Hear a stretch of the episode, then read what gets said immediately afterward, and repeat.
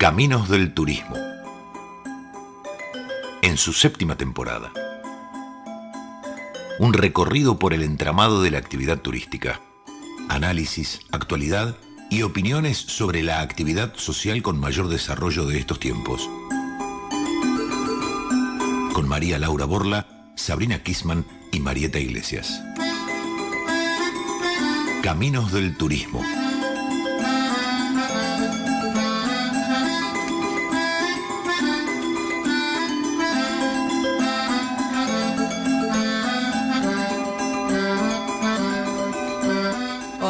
Bienvenidos a este espacio Caminos del Turismo en su séptima temporada. ¿Cómo estás, María Laura? Muy bien, muchas gracias, Marieta. Sabrina, ¿cómo estás? Ay, estoy muy bien, estoy muy bien, pero acá me acabo de acomodar. Disculpen la tardanza. Bueno, acá estamos. Acá estamos para renovar esta edición de Caminos del Turismo, seguir compartiendo los temas destacados del quehacer turístico en este programa que marca tendencias, informa, genera notas para la semana, aporta ideas reflexiona acerca de una de las actividades económicas más importantes de Tierra del Fuego y creo que hoy quizás lo comprobemos un poquito con algunas informaciones que vamos a dar. Y como siempre agradecemos el espacio a Radio Provincia, a todo su staff, a la voz de Darío Urruti, nuestro locutor, y también, bueno, a nuestro operador Dani Morales y a nuestro ex operador. Sí, ¿eh? Mati, que, está ahí, que nos vino a visitar. Hola Mati. Y bueno, a todos nuestros oyentes de allí, del éter, de los podcasts, eh, y también a los de FM Plus 98.3 Río Grande. Auspician Caminos del Turismo. La Posta, Apart Hotel. Tu casa en el fin del mundo. Búscanos en Instagram y Facebook como La Posta Apart Hotel.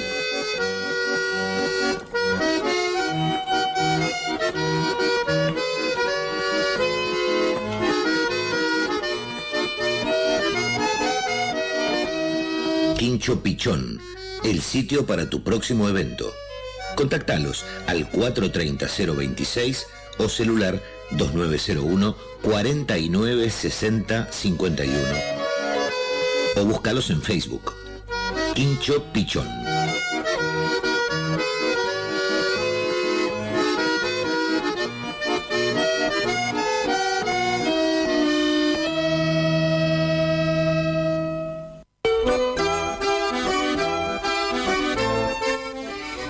Que un poco siguiendo el pedido de nuestros oyentes, que nos dicen, porque nosotros hacemos un programa de radio, pero no es nuestro métier hacer el programa de radio, sino trabajar dentro de la actividad turística. El resto por ahí de los programas que se pasan en la radio es gente que más o menos se dedica, vive, eh, vive de, la radio. Nosotros en cambio vivimos de, en este caso a las tres, de, de guiar y de estar involucradas en la actividad turística y nos piden algunos qué hacemos durante el día, toda la semana, con respecto a esto, claro. Entonces, este, ¿qué les parece si eh, cada una de nosotras va contando a los oyentes qué, qué hacemos durante, durante la semana? y o durante la temporada de invierno, por ejemplo, que es una temporada típica con respecto al verano porque es una temporada más baja y nosotros solemos trabajar mucho en verano porque ya repetimos, si bien eh, la gente que viene mm, en el invierno a pasear a Ushuaia viene más para esquiar, para hacer actividades de nieve y no tanto paseos guiados. Pero de sorpresa, unos franceses descolgados vinieron la semana pasada a pasear a Ushuaia. Generalmente yo trabajo con pasajeros franceses durante el verano, nunca en el invierno. Y me da risa Muy porque raro que lleguen en invierno. Claro, y todos los guías de los circuitos que hicieron en Argentina le preguntaron lo mismo y se reían cuando yo dije, ¿qué hacen acá en invierno? Ay, pero ya todos nos preguntan lo mismo. Bueno, eh, la cuestión es que no estaban escapando del calor ni nada en Europa, sino que este, habían programado su viaje y cayó en esta fecha. Pero lo que les quería comentar, que me llamó mucho la atención, que yo volvía un poquito después de todo el verano a la actividad en esta descuelgue de los franceses en el invierno, pero me llamó tanto la atención que todos los conductores de la agencia de viaje para la cual trabajé eran nuevos. Habían cambiado, no teníamos la misma rutina, casi yo no sabía los nombres de ellos, obviamente, y me, llamó mucho la atención, porque no es que uno cambió, sino todos los conductores de los colectivos, todos nuevos, y nuevos también medio en la ciudad también, porque le digo a uno, pasa por Casa Beban y me dice, ¿por dónde? Y bueno, entonces ahí me, hizo un poco el cimbronazo de esto que nos pasa a nosotros. Bueno, estamos un poco mal acostumbradas a, a decirle, pasa por Casa Beban y asumir que el que el conductor, que es nuestro coequiper, ya sabe. Sí, pero mal acostumbradas, ¿te parece, María Laura? A mí me parece que debería, bueno, si viviéramos en una ciudad grande, tal vez este, estaríamos más acostumbrados al, trajín del conductor nuevo, digamos. Bueno, y esta... No conoce todas tus paradas. Claro, y esto un poco la reflexión que hacemos nosotros antes de empezar con las noticias es esta situación de estabilidad o inestabilidad de la gente que está empleada en la actividad turística, al ser esta todavía quizás estacional la actividad, pero también con muchas subidas y bajadas con respecto al número de pasajeros que se alojan en un hotel o van a comer a un restaurante. Entonces, el empleador no puede tener la cantidad de empleados de máxima cuando después se le reduce mucho en otros meses, bueno, etcétera. No sería el caso de, justo los inviernos 2021-2022. Exactamente, por eso me parece que bueno,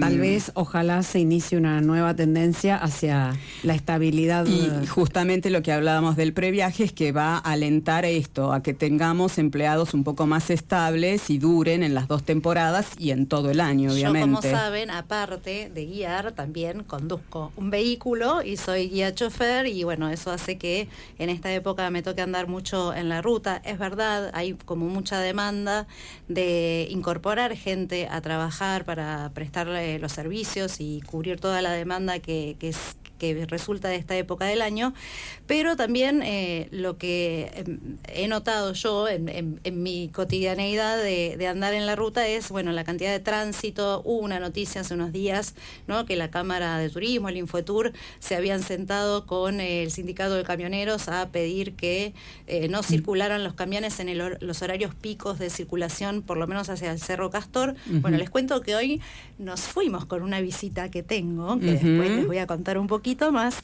nos fuimos a pasear hasta Tolwyn eh, y realmente el tránsito de ida fue muy fluido porque la ruta estaba muy buena, pero después se largó esta hermosísima nevada y ya a la vuelta había camiones, había tránsito, la verdad que eh, hay días que se pone bastante complicado, es de esperar que en invierno nieve que la condición, bueno, sea eh, para respetar mucho a la hora de, de conducir en la ruta y nos parece también que ¿no? ya esto es una tendencia en crecimiento y que no solamente, digamos, se incorpora eh, personal nuevo, digamos, a, trabajar al turismo, gente que tal vez venga de otros rubros y que no tenga el, tiempo de entrenarse o de ayornarse a lo que tiene que ser la actividad, pero también nos parece que en cuanto a temas de infraestructura muy básica como es la ruta, eh, espero, vamos a ir averiguándolo, que este, así como se viene anunciando hace muchos años la pavimentación de la Ruta Nacional número 3 hacia el oeste de la ciudad y la entrada del Parque Nacional, también que es necesario empezar a pensar ¿no? alguna mejora.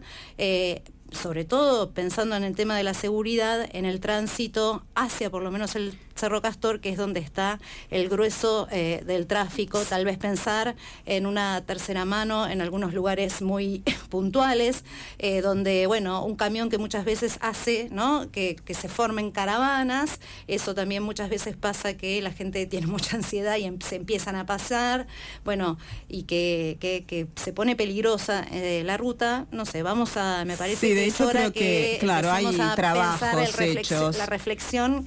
Es, bueno, empezar realmente a tener una proyección y una planificación en estas cosas, no solamente en que crezca el número de turistas que nos visita. Y eso creo que por lo menos es la reflexión que a mí me nace de mi quehacer cotidiano, de la diaria, de estar en, la ruta, eh, justamente que es un, es un momento que, ya hay que pensarlo. Sabri, cuando se tomen esas decisiones, es muy importante que quienes la toman, que generalmente son gestores, eh, tomadores de decisión y funcionarios en general, eh, no tienen que olvidarse de convocar a las partes involucradas. Y una, otra de nuestras tareas es esa, por ejemplo, participar cuando nos invitan en ruedas de discusión, eh, tratando de compartir cómo son nuestras experiencias, utilizando lo que se va a modificar eh, como para optimizar los recursos y hacer cambios en favor de la actividad. Justamente hoy tuvimos junto a otros colegas una reunión con unos consultores locales, sociólogos, ellos del campo de la sociología, que fueron convocados mm, eh, debido a que estuvieron revisando eh, los antecedentes para la obra del, no sé si la de la terminal de catamaranes, pero al menos la del muelle de catamaranes que se va a modificar, que nosotros en algún momento manifestamos nuestra disconformidad en el sentido de que no a nosotros, sino a los que utilizan esos muelles, a los que están en las embarcaciones menores, no los habían convocado para, para el proyecto. Entonces fue un proyecto diseñado de entrada por alguien que pensó, en, se imaginó cómo era la actividad. Y bueno, entonces ahora se está tratando de ajustar, después de la audiencia pública que hubo y este, algunos aportes que pudimos hacer en esa instancia, todavía no conocemos el nuevo informe, pero bueno, otro aspecto de nuestra actividad tiene que ver con eso, con la participación en espacios de discusión eh, donde podemos compartir nuestras experiencias. Sí, sí, tener esos espacios, ¿no? Para poder... Eh, Así que si toman algo de lo que dijiste, Sabri, acuérdense de convocar a los actores. muchachos, estacionamientos. Sí, sobre todo que quería también aclararlo que eh, nos, nos habían enviado que desde el Infotour, hace muchos años, cuando se decide hacer el cerro y qué sé yo, se plantea a Vialidad hacer este tipo de rotondas para desvío, etcétera, que bueno, no se plasmó. pero saben que mientras venía para acá, eh, bueno, no, mientras venía manejando, pero estaba antes de venir mirando la tele así de reojo y salió la licitación para pavimentar eh, la ruta 3 hasta la entrada al Parque Nacional. Se abrieron los sobres hoy, un solo oferente. Cuando hay un solo oferente, gana ese. Y bueno, si cumple con los requisitos, gana ese. Si no, se, declara con nada. Si no se declara desierto. Bueno, aparentemente hay un oferente y ojalá... Habrá más información.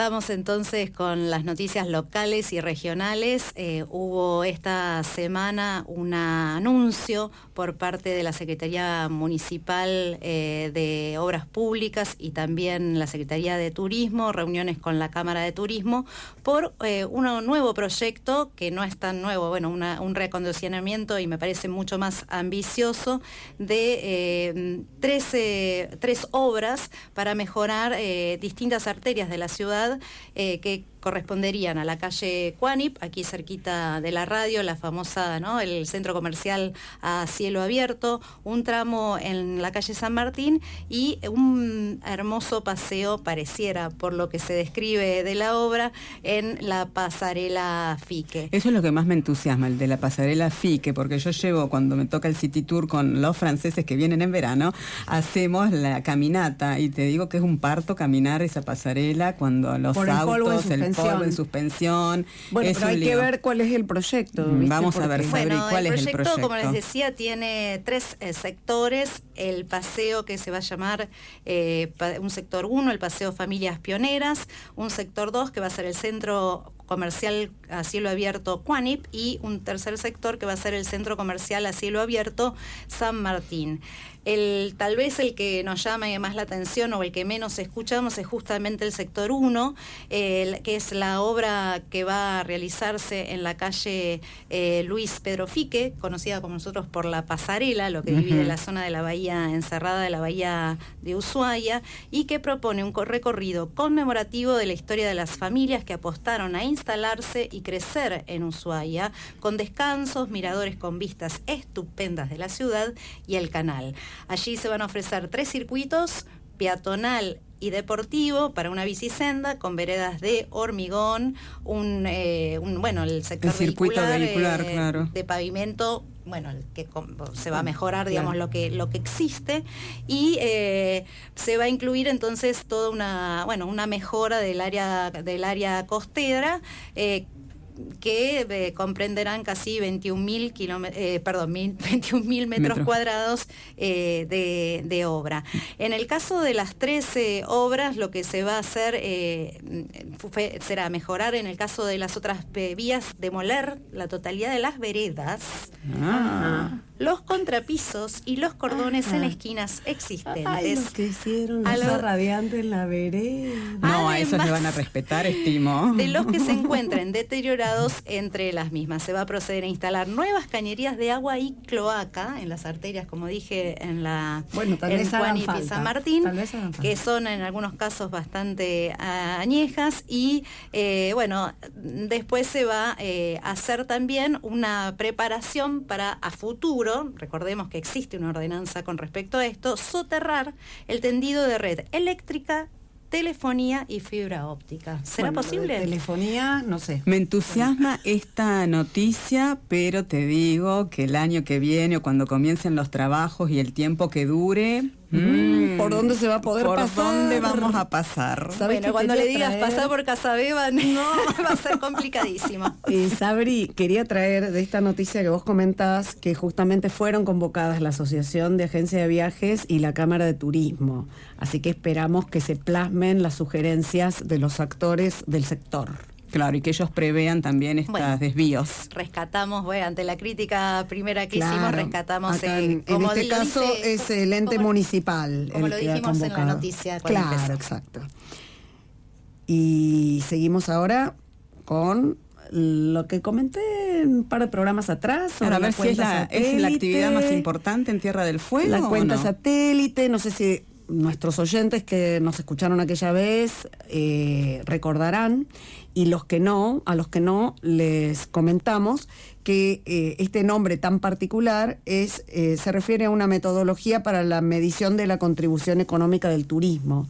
Es una metodología propuesta por la Organización Mundial del Turismo para determinar, claro, cuantificar el impacto del turismo en, digamos, dólares, cuánto específicamente significan.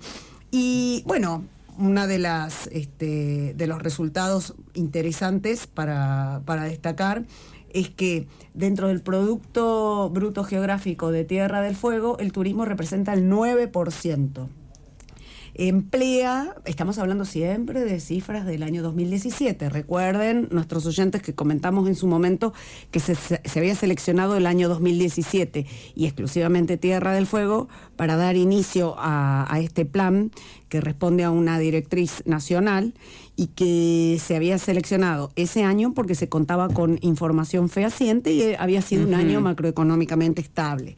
Entonces, más o menos esos números se pueden proyectar a otros años.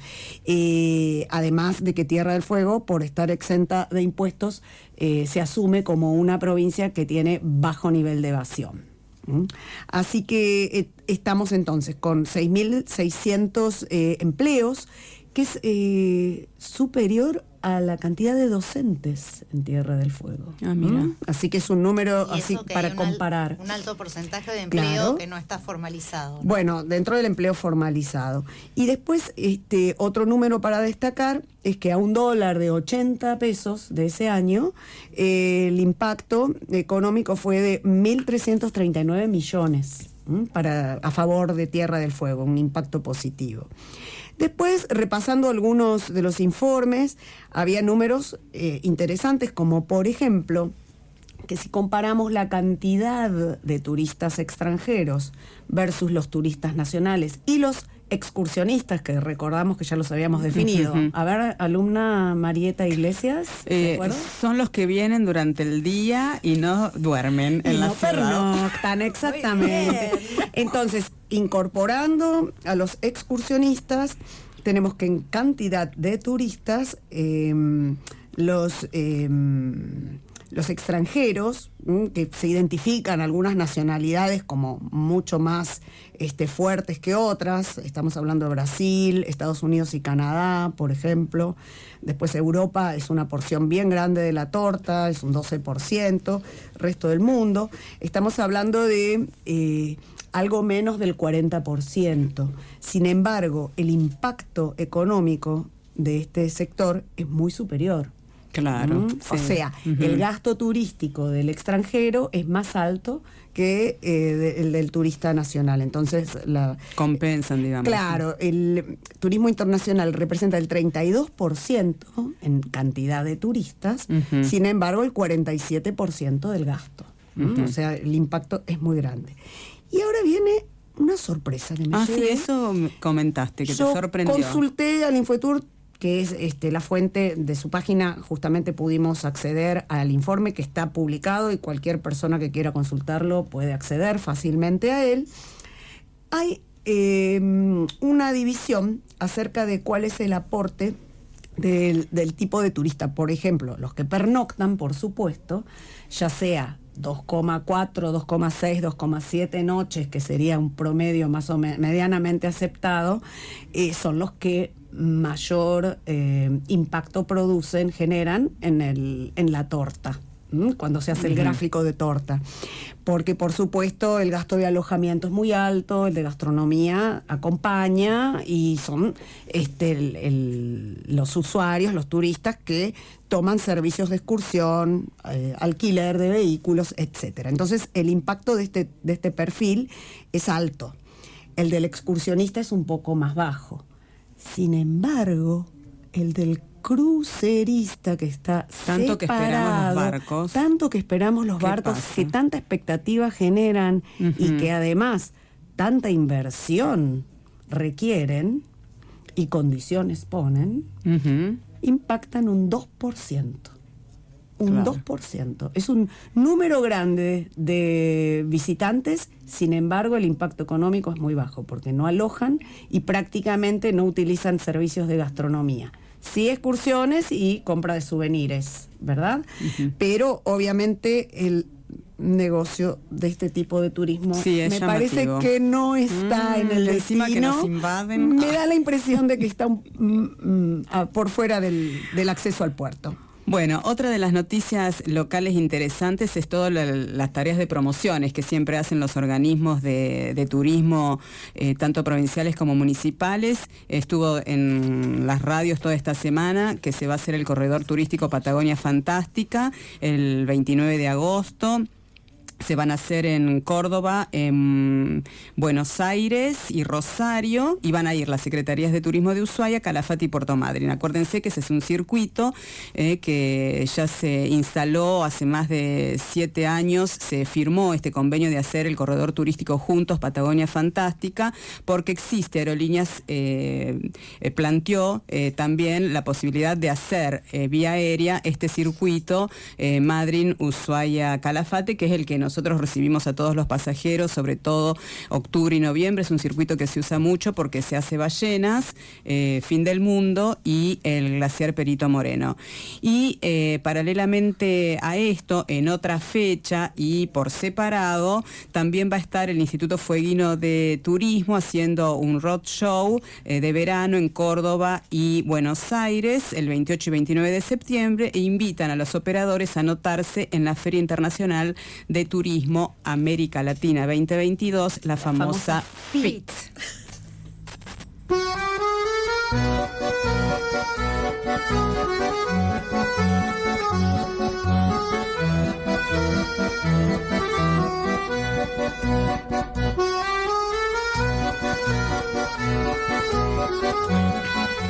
Bueno, y ahora momento del desafío.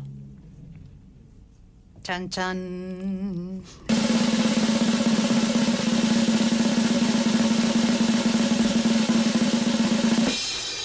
A ver si entusiasmamos un poco más a nuestros oyentes. Me parece que los desorientamos. Con estos platillos. Los desorientamos mucho con este, la pista de la semana pasada. Pero bueno, les recordamos que el desafío es que nos cuenten fecha de inauguración, ya sea de la primera parte de la pista o del medio de elevación de la antigua pista conocida como la del Andino, que lleva el nombre de pista Wolner que fue inaugurada mucho antes del Cerro Castor, le contamos a los más jóvenes, mucho antes del centro de esquí Martial, y quiero leerles dale, dale, el, día de la, el día de la inauguración, de la, la, apertura oficial de la pista del Andino, como se la conoció durante mucho tiempo, hasta que fue llamada Wolner, eh, se realizó el mm, mm, mm, y al acto concurrieron 400 personas que congestionaron el tráfico en el camino de acceso abierto por el municipio.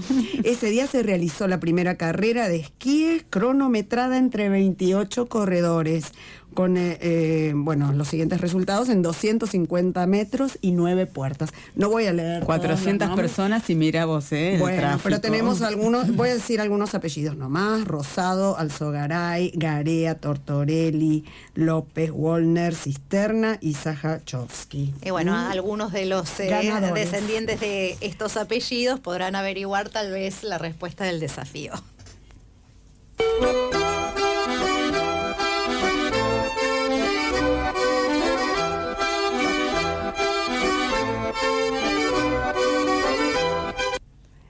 Y en las noticias nacionales seleccionamos una en parte para homenajear a nuestra entrevistada de hoy, que todavía la audiencia no sabe quién es, y se titula Turismo en Acción. Operadores y agencias de viajes del país llegan a Córdoba.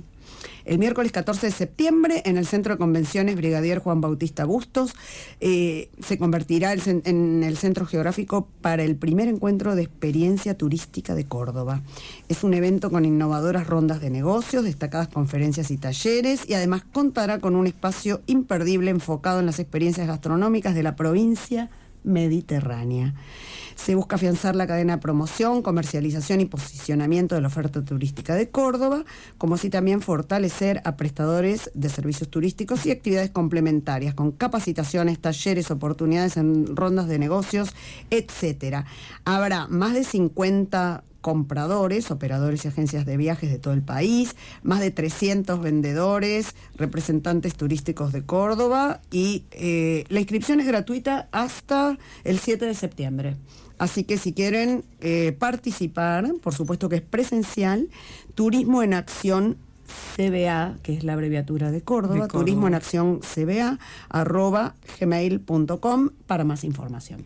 Bueno, chicos, si yo les traigo la mesa, cortito, rapidito, pero bastante importante, me parece a mí el tema del previaje 3. Sí, tanto anuncio, tanto anuncio. El previaje 3, Dios mío.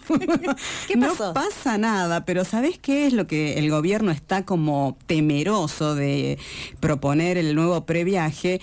Porque eh, no consiguen asegurar que los precios de los servicios turísticos que se compren bajo esta modalidad sean precios cuidados, adecuados y porque, viste, claro, la gente... Que no se cometan excesos. Claro, que no se cometan excesos, pero dicen, no, dale, yo te cobro esto, después recuperas todo esto, tenés más plata para... Pareciera todo que se embarró un poco la Igual un poco raro, ¿no? Porque en diciembre estaban los eh, valores de los pasajes, el último mes que se podía comprar el previaje para, este, para viajar este año, e inmediatamente cuando finalizó en enero los precios de los vuelos bajaron. Claro, por eso no se entiende bien mm, esta mm. situación de, de, mm, y hay que buscar un culpable de que esto no salga, ¿quién es el culpable?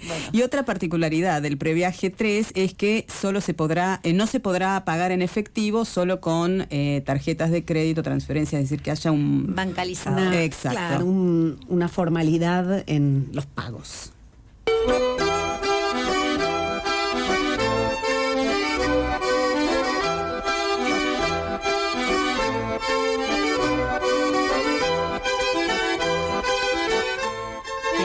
Encanta esta sección de las noticias internacionales porque me hace viajar un poquito. Ah. Eh, me encantaría ir a un lugar que vos creo que ya sabes. ¿Me contás algo de ese lugar? ¿De cuál de los dos, Sabri, que tengo? De uno de los que me gustaría ir. ¿A Grecia? Obvio. Ay, chicos, ¿vieron ese video? Lo digo también rapidito para que no se nos vaya el tiempo, pero si no lo vieron, pongan el aterrizaje más bajo jamás visto. ¿eh? Se llama así.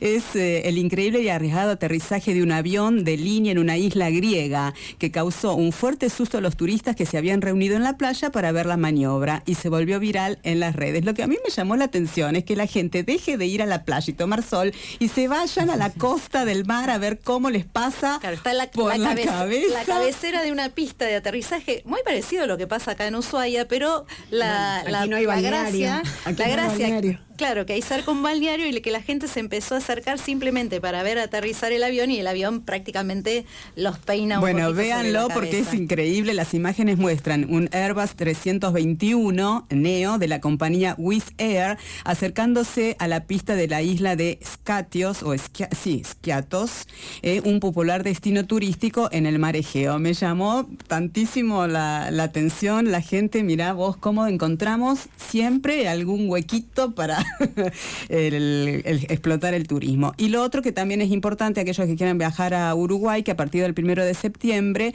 comienza a regir el IVA cero para turistas extranjeros en gastronomía, en fiestas y eventos, en alquiler de autos sin chofer, viste, el IVA es del 22% y esto va a tener eh, IVA cero. Lo que no dice acá en la nota es cómo recuperas el IVA. Creo que después tenés que hacer el, trámite. En el aeropuerto seguramente. En el aeropuerto también, eh, mediante ante medios de pagos electrónicos.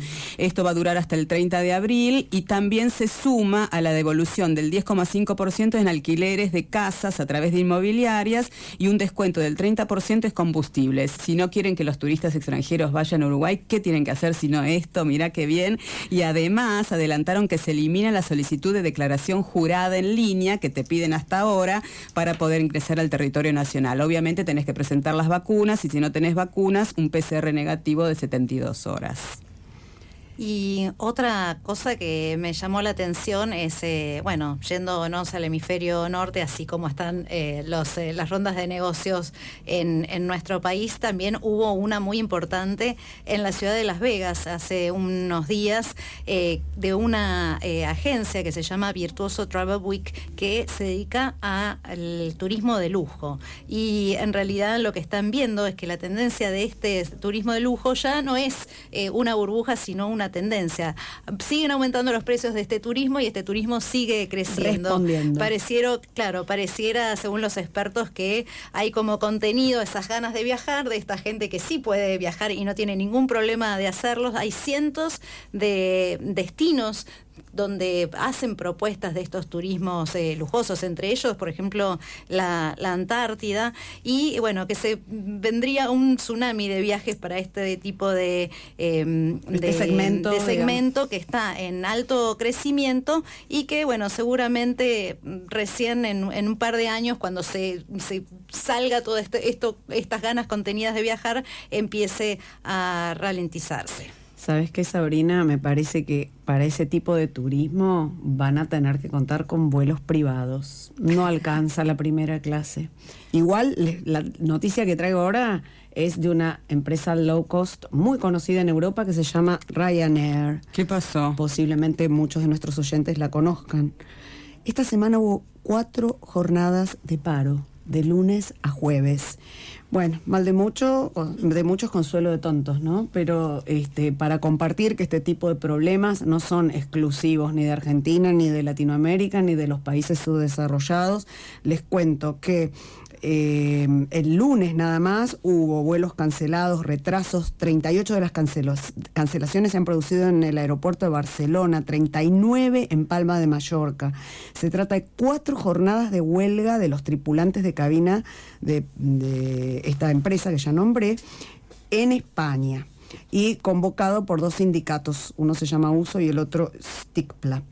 Los paros afectan a las 10 bases españolas en las que opera Ryanair, que son Madrid, Málaga, Sevilla, Alicante, Valencia, Barcelona, Girona, Santiago, Compostela, Ibiza y Palma de Mallorca.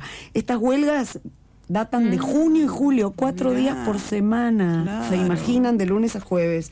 Y ambos sindicatos mantienen la propuesta de paros semanales de lunes a jueves hasta el 7 de enero de 2023, si, en demanda de un convenio colectivo firmado bajo la legislación española. Así que si van a Europa, fíjense Claro. si van a contratar vuelos low cost. Mejor Sí. la burbuja de, de turismo de lujo. Ponga- pongamos un manto blanco de paz y armonía y vayamos a separador.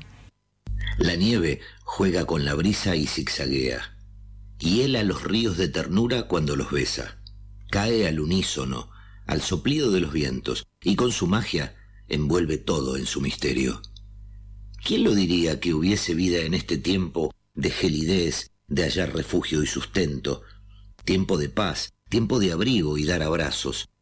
Tiempo en que el sol se va alejando de nuestros pasos. Bueno es sentir en mí este frío que me tiembla, sentir la nieve tocar mi cara con pureza, volar en alma si se puede, volverme río aunque me hiele, y estar por siempre enamorado del gris invierno, fluyendo lento por las venas del ruin tiempo. Pablo Neruda No hay nada como ser el primero en dejar huellas de pisadas en una capa de nieve intacta para conectarse con lo que nos rodea. Respirar profundamente una bocanada de aire frío y permitir que la blancura colme nuestra visión. Eso hace que cualquier otro pensamiento o preocupación se esfume. En parte, estas razones, más la diversión que aportan las actividades de nieve, son responsables del desarrollo del turismo invernal en diversos sitios del mundo, siendo nuestro país uno de los pocos del hemisferio sur donde podemos disfrutar de este fenómeno en centros invernales que nos brindan los servicios necesarios para hacer de esta experiencia un pasaje inolvidable de nuestras vidas.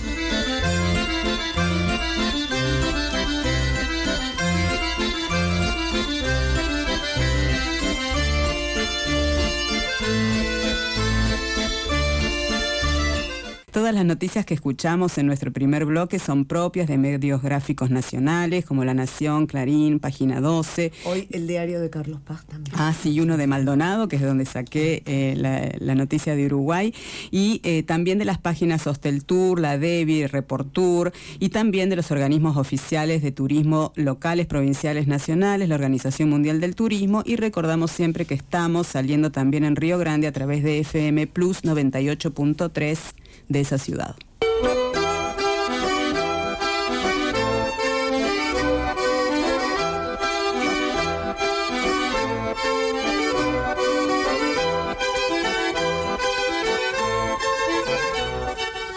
Ahora sí llegó el momento Qué lindo. eh, de presentar a nuestra entrevistada. Casi que me, me emociona, me han cedido este momento que siempre le toca a María Laura, porque me dijeron que bueno, tal vez yo la conocí un poquito mejor.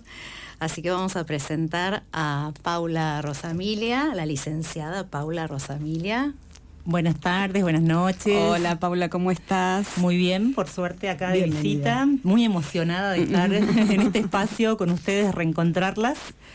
Bien, vamos a contarles que Paula es eh, licenciada y guía de turismo, egresada de la Universidad de Morón, aunque es oriunda de, de Bellavista, exploró un par de destinos en el sur, como su adorada Esquel, y también en Ushuaia, donde vivió unos cuantos años, muchos de ellos, eh, muchos de nuestros oyentes seguramente se acuerdan de ella. Allí en esa época compartimos eh, un- una gran parte de nuestro trayecto profesional. Y también ya hace unos 10 años vive en Córdoba, donde también se especializó como guía de trekking y montaña y actualmente es directora de su emprendimiento Warmy, una propuesta innovadora en las sierras de Córdoba con distintos programas que combinan caminatas en zonas agrestes y otras actividades como pueden ser la gastronomía, la cultura y el yoga. Mira vos todo Bienvenida, eso. Paula. Bueno, muchas gracias, chicas. Las quiero felicitar por este programa hermoso que tienen. bueno. Me informé, me así de Buscaste Argentina, todo. del mundo, en un ratito acá, siempre tan profesionales Muy con bien. tanta pasión. Bueno, ahora te atacamos con las preguntas. Sí, ¿no? Bueno, vos estás en Villa Carlos, Villa Carlos Paz, provincia de Córdoba, uno de los destinos turísticos más maduros de nuestro país. ¿Cómo- ¿Podrías hacer un comparativo entre Villa Carlos Paz y Ushuaia? En realidad les cuento, chicas, que estuve los primeros años, ya hace 10 años que me he ido de esta isla, Bien. hacia el norte del país, hacia el centro del país, y mm, pasé mis primeros años en Villa Carlos Paz, y ahora ya hace cuatro años que estoy en la ciudad de Córdoba. Estoy viviendo en Córdoba la- capital. En Córdoba capital. que no me escuchen los cordobeses haciendo esta tonadita porque seguro, me sale, mal. seguro que me sale muy mal. No los podemos imitar muy bien. Eh, en esos en esos primeros años el cambio fue total. En fuiste de Ushuaia de Ushuaia a Villa a Villa Carlos Carlos Paz. Es un destino turístico muy importante de la Argentina, en donde prácticamente el 100% del turismo que llega es nacional. Yo llegaba de, de, de Ushuaia, de haber trabajado, escuchaba atentamente recién estos, estos porcentajes que mencionabas de, de turismo en, en la ciudad y bueno, en esa época prácticamente todos los visitantes o la gran parte eran extranjeros, así que de acá a recibir argentinos todo el tiempo. Y mm, bueno, la verdad es que es un, un destino que tiene mucho para ofrecer, eh, muy, muy distinto por ahí a lo que, a lo que hacíamos acá. Eh, una temporada así por ahí muy marcada también en los meses del verano, tal vez no tan extensa como la de Ushuaia. Recuerdo tener un ritmo Ajá. de trabajo muy intenso durante seis meses acá, así como de octubre a marzo a full. Sin parar, claro. Sin parar, allá era como enero, febrero en Carlos Paz y después fines de semanas largos, las vacaciones de invierno, ¿no? En esta cosa intensa. Eh, pero bueno, después actividades, eh, excursiones variadas también. Pero sí nos podrías comparar el turista extranjero de acá con el turista nacional de Córdoba. ¿Te, ¿Tiene alguna... ¿Se puede comparar o no? ¿Qué decirte? Eh, nunca me puse a pensar en, en- en qué, qué tienen en común o no. Eh, la verdad es que mm, tal vez eh, depende también mucho con qué tipo de turismo uno trabajaba acá dentro de los extranjeros, ¿no? Como que había por ahí algunos eh, países de procedencia en donde uno pudiera decir era gente que venía como más preparada, que conocían Claro, ¿viste? del Eso lugar. yo pienso y que hay gente que, no, sabe ¿viste? viajar y otra que le cuesta un poquito esa modalidad también de viajar, ¿no es cierto? Y eso le puede hacer al extranjero o al nacional. En ese sentido, digamos, Claro. también eh, puedo encontrar como, como esto, ¿no? Y allá también, eh, turistas argentinos que algunos llegaban en la cercanía a, los lugares de origen, Buenos Aires, Santa Fe, Rosario, mucha gente que repite el destino también, entonces conocedores del lugar y buscando hacer otras alternativas eh, en cuanto a la oferta turística y en ese sentido yo fui como siguiendo ese, ese caminito y me encontré desarrollando una actividad que había iniciado de alguna manera acá en forma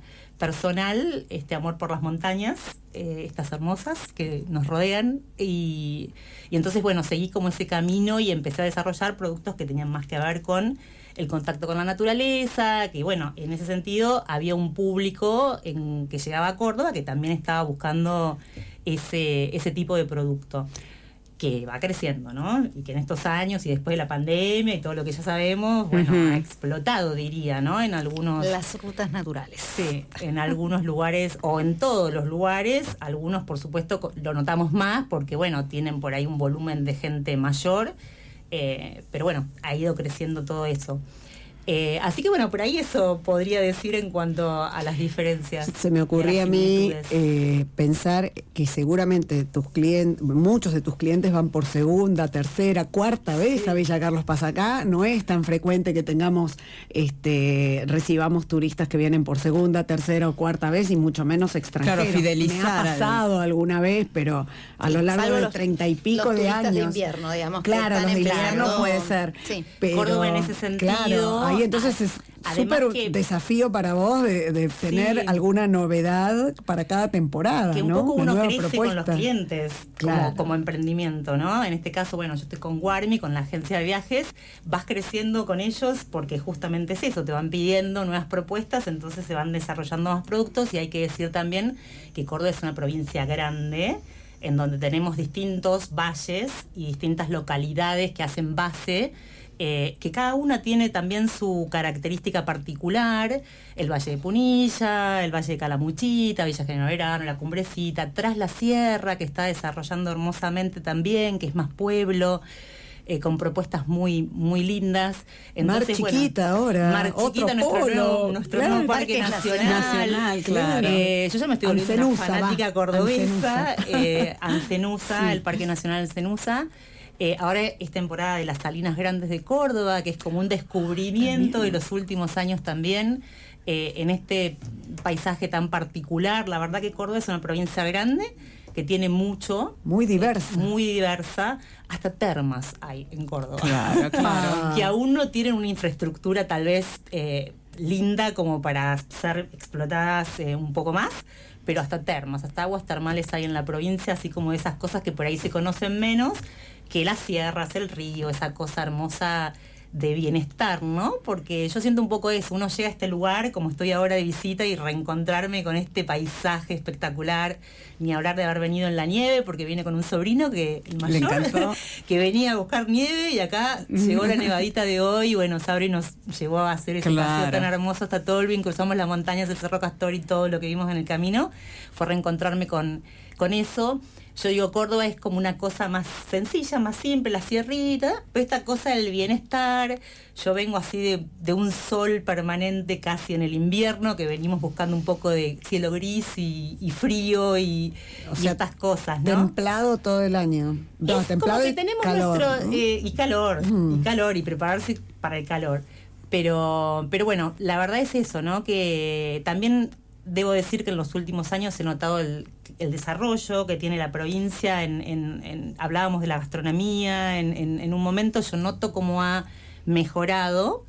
Eh, en estos últimos años las propuestas gastronómicas que ah, hay. Eh, hay distintos, el, tema de, los vinos, por ejemplo, de, estas bodegas boutique que se fueron instalando en Córdoba, unos desarrollos muy interesantes también ahí en una búsqueda de... No solamente alfajores. No solamente por salamines, que hay muy buenos, pero tenemos mucho más que, eso. no sé si me, gustaría que nos ordenes un poco a través de tu agencia cuáles son los productos que vos ofreces al, al pasajero o al futuro cliente como para ordenarnos esos paseos distintos que nos estás nombrando. ¿A cuáles te dedicas claro, Hay tanto, justamente, hay tanto para, para hacer. Eh, yo empecé prácticamente con la pandemia, con la agencia y con los productos. Así que bueno, estoy así como como muy eh, focalizada en el tema de las actividades que tienen que ver con el trekking, con las caminatas en la monta en las sierras. Y, empecé a desarrollar nuevas alternativas en este último tiempo. Tenemos programas de bienestar, llamamos así, en donde se combina la actividad del trekking con el yoga en la naturaleza y vamos desarrollando en distintas mm, regiones de, la provincia. Como les contaba al principio, hay como muy marcados sectores. Mm, o, tras la sierra, los valles. Son lugares energéticos, digamos, que vas a esos y bueno, energía, la naturaleza en sí misma, ¿no? Eh, podés ir para el lado de Punilla al norte, te vas para el lado del Uritorco. Y claro, no sé, sí, por eso. en realidad, eh, bueno, está toda la zona norte y todo lo que rodea al Uritorco como, como bueno, muy posicionado, como un, lugar de una energía muy especial, pero en, digamos, en mi criterio personal, siento que ponerse en contacto con la naturaleza es realmente de por sí. energizante, energizante, energizante y renovador del espíritu y entonces sanador. sanador, así que las propuestas son en diferentes eh, lugares de, la provincia, principalmente la zona serrana.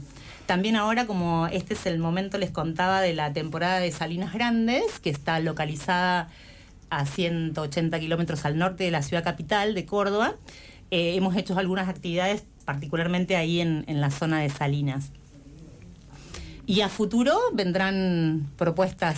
Salinas está eh, camino a, o sea, en la frontera con Santiago del Estero. Exactamente, sí, es el sector, en realidad son las mm. salinas grandes y las salinas de Ambargasta, que es una superficie súper amplia, que se comparte con Catamarca y Santiago del Estero. Ah, Catamarca. En el noroeste, noroeste de la provincia. ¿Cuál es el centro geográfico de Argentina? ¿Córdoba Mm, o sí. Tierra del Fuego? Ay, chicas, ¿Eh? yo después de haber estado acá, que no me escuchen los cordobeses, como estoy de visita acá, vamos a decir que es acá. Y allá dicen que es allá. Y allá dicen que es allá. Ah. Córdoba, corazón de mi país, es así. Claro. Ah, bueno, pero corazón no significa que está en el centro. claro, ¿Viste? no, en el no. centro tenemos otra parte del cuerpo. El corazón está más arriba. Bien, bien, estamos de acuerdo ahí. Estamos de acuerdo, estamos de acuerdo. ¿Tenés eh, alguna idea de mm, turistas, por lo menos que manejás vos, eh, de qué provincias son, alguna estadística haces en tu chicas, no empresa? hice la tarea. No hiciste la tarea. No hice la tarea para venir al programa. La escuchaba María Laura. Taca, taca, taca, taca, taca, Ay, dije, no, estoy de vacaciones. Pero vos estás satisfecha con la cantidad de gente que manejás durante el año. Bueno, puede haber más. Por supuesto, eh, que siempre queremos más, siempre queremos más. Eh, Córdoba tiene mucha afluencia de turistas, eh, obviamente que en cada proyecto, bueno, uno va apuntando, hablaba también De la- a la hablábamos demanda, ¿no? De la, Al de la demanda, segmento. del segmento al que uno apunta, eh, bueno, entonces en ese sentido creo que eh, este, digamos, eh, Córdoba lo que ha desarrollado, digo en los últimos años, estoy hablando de la última década o tal vez un poco más, es ir como ofreciendo servicios eh, de mayor eh, calidad, eh, propuestas eh, que apuntan por ahí a otros segmentos que, que- que no es el segmento principal, el, el- el turismo masivo, digamos, que llega principalmente a la ciudad de Villa Carlos Paz, ¿no? Pero como que se van desarrollando otros, otras localidades que apuntan a otro tipo de segmento y en ese sentido, eh, de a poco tal vez o no, eh, depende eh, el, el- producto en el que estés instalado, va creciendo.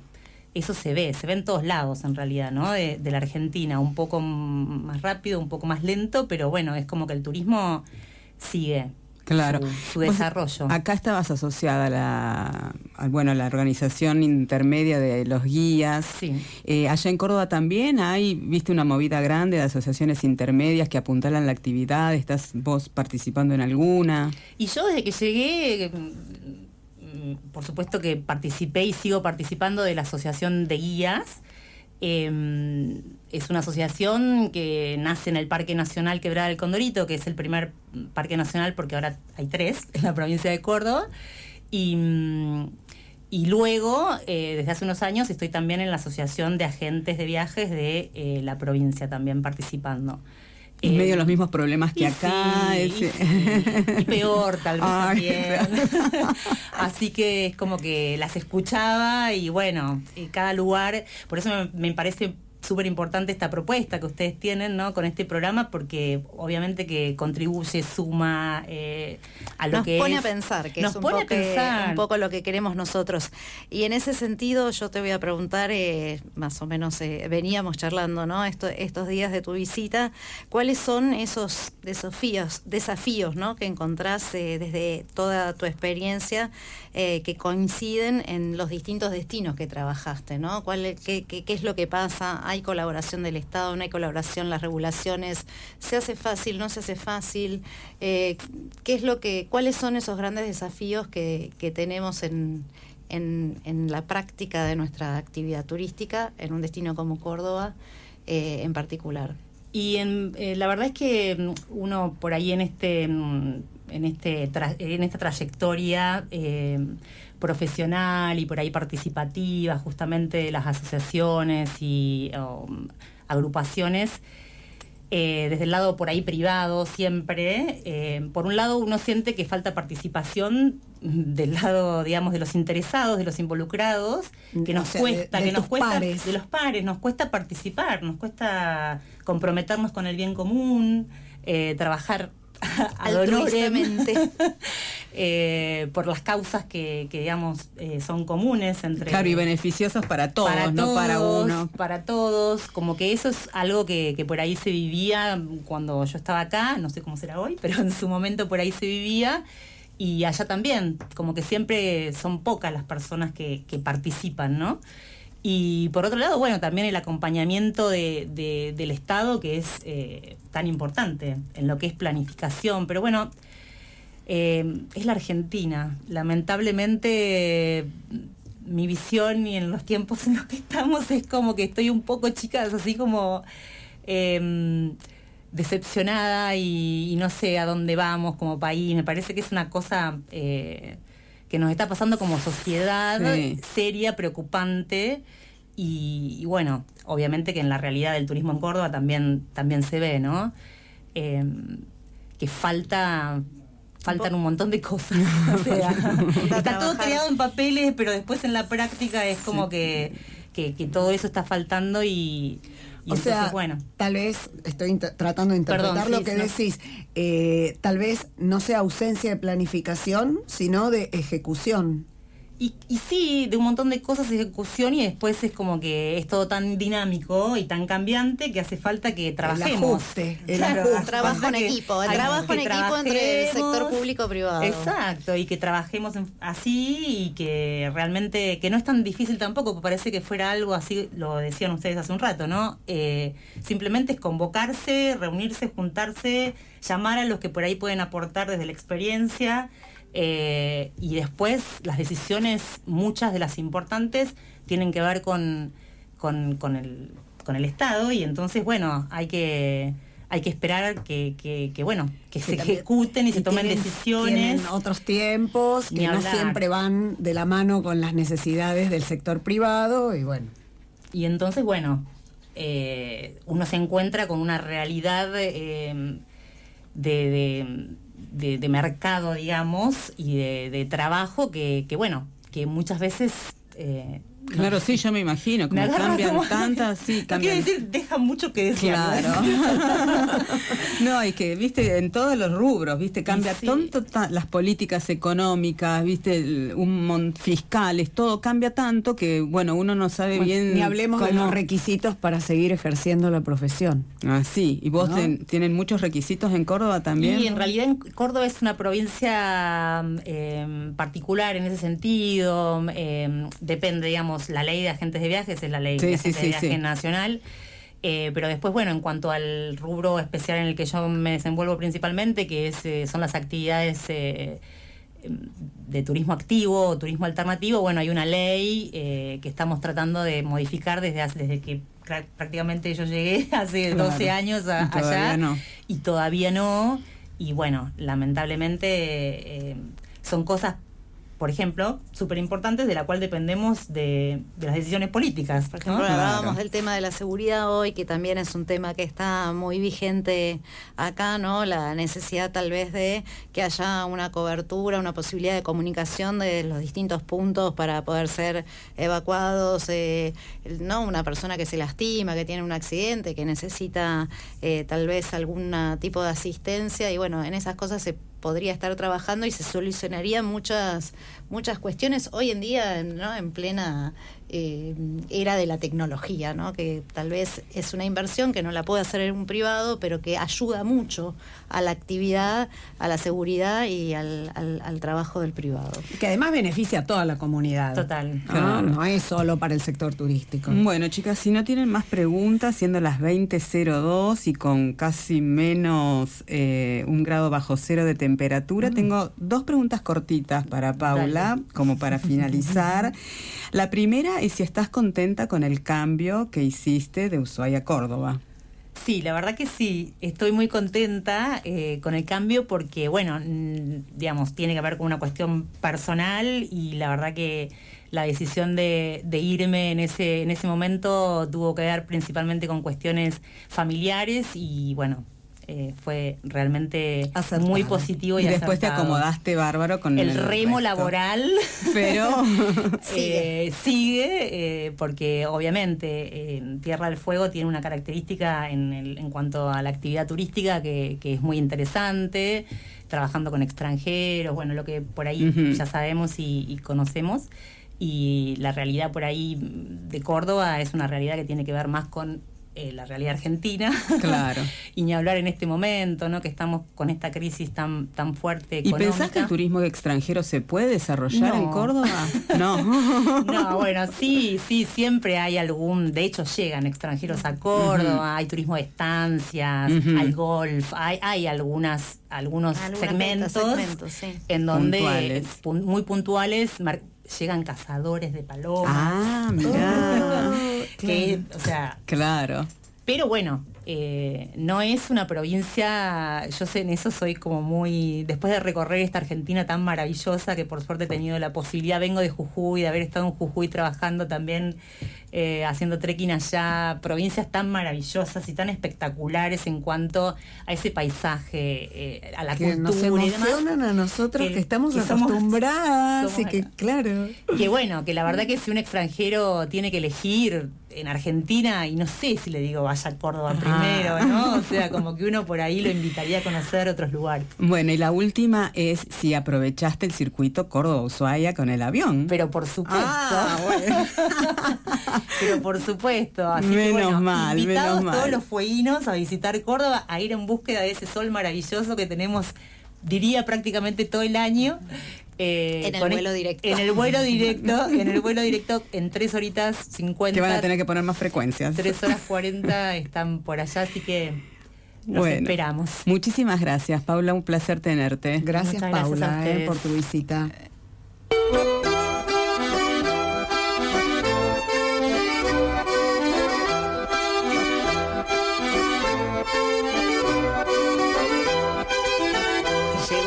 Momento de la despedida con algunos anuncios cortitos. Hoy, mañana y el domingo aún continúa el Festival eh, de Cine de montaña. montaña Ushuaia. Shh. Y recibimos también una invitación de la Asociación Civil del Audiovisual Fueguino para la presentación del catálogo de servicios audiovisuales Fueguinos 2022, eh, la cual agradecemos muchísimo y seguramente trataremos de estar presentes. ¿Les gusta la fotografía? Mirarla. Hay una propuesta de taller de fotografía. Eh, es de la Asociación Mannequin. Se trata de un taller experimental para explorar narrativas visuales, creando imágenes con diversos recursos. Es un taller meramente práctico. eh, no hace falta tener como conocimientos avanzados de fotografía. Es para quienes tengan ganas de compartir un espacio de reflexión y búsqueda creativa. Eh, será los días 7, 14 y 21 de septiembre eh, próximos, de 18.30 a 20, o sea, cortito, en la Biblioteca Popular Sarmiento, dictado por Florencia Díaz, que es fotógrafa profesional, eh, es arancelado y para inscribirse hay que ingresar a un link que por supuesto no voy a leer porque tiene muchas letras raras combinadas, pero sí pueden escribir un mail al a la siguiente dirección, micai, deletreo M-I-C-A-I, micai arroba mannequin.org.ar. Y bueno, yo no me quería despedir sin antes eh, decirles algo que conversamos eh, mientras armábamos el programa y es el éxito que tuvo el chef Jorge Monopoli ganando el premio Barón B Edición Cocina, eh, que es un premio, aparent bueno, yo no lo conocía, pero aparentemente es muy importante dentro de los que se ocupan de la cocina y de la gastronomía, entre tres finalistas, otros de Salta ¿De, y de qué Cala- restaurante es? de Calma Restó. eh, que no sé si fueron ustedes, yo fui y bueno, me costó un poquito entender la cocina de Jorge, pero bueno, él entre tres finalistas, él, Calafate y Salta, salió ganador con su plato de centolla del fuego y un gazpacho de zanahorias, ajo negro, kale y casis. Me tienta, ¿eh? Y lo importante es que usa los eh, elementos que tenemos en Tierra del Fuego y que está, digamos, eh, inscripto o junto a esta campaña de sabores fueguinos que la provincia empezó hace varios, varios años y a la implementación de ese sello Cocinar. que Cocinar. cocinar, sí, eh, que también se implementa en la provincia. Y esto, bueno, me parece que aporta, me imagino que en Córdoba también existe lo mismo, aporta esa identidad de cada una de las provincias argentinas. Nuestras felicitaciones eh, a- para él y también les cuento que el sábado y domingo por la mañana en la pista de patín va a haber una actividad muy interesante que es el Campeonato Nacional de Patín Patinaje Artístico, así que los que quieran acercarse, la verdad que vale la pena ver a eh, las, eh, las, el- los patinadores eh, fueguinos que ya Y están de otros en lugares, de otros ¿no es lugares, por cierto? Sí, supuesto, sí, que se hacen que siempre en otros esta lugares. disciplina que, bueno, promete bastante hacia adelante en Tierra del Linda Fuego. oferta para nosotros y los turistas. Bueno, ya cerramos nuestro programa de hoy. Vamos, vamos, Agradecemos a las autoridades de la radio, a nuestro operador, Dani Morales, saludos a Mati, que no sé si todavía está. Se fue a pasear Ah, al se fue a centro. pasear al centro, nos dicen, bueno, a nuestros auspiciantes, La Posta y Quincho Pichón, a Darío Urruti, su voz mm, inconfundible. Eh, por supuesto, sin ellos nuestro programa no hubiera salido como salió. Eh, y les recordamos, bueno, que sostenemos nuestros circuitos a pie, así que si están interesados, para el próximo miércoles vamos a intentar conformar un grupito en horas del mediodía. Si quieren, nos contactan por redes. Buenísimo, me encantó el programa, espero que todos ustedes también. Paula, un placer eh, Muchas gracias, tenerte. Paula, por venir. Y Dani- hasta el próximo viernes. Hasta el próximo viernes, buen fin de semana, Dani, para vos especialmente. Chau, chau. Auspician Caminos del Turismo. La Posta, Apart Hotel. Tu casa en el fin del mundo. Búscanos en Instagram y Facebook como La Posta Apart Hotel.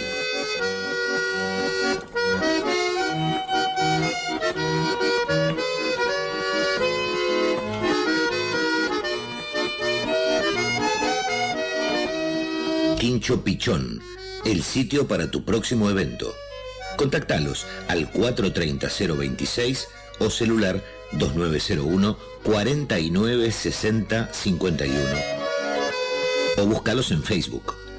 Quincho Pichón.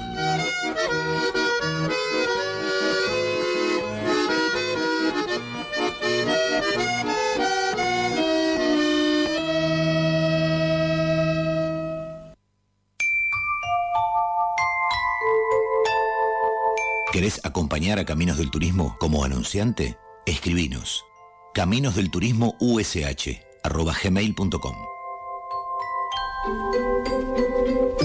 Hasta aquí, Caminos del Turismo, séptima temporada, por FM 99.9, Radio Provincia.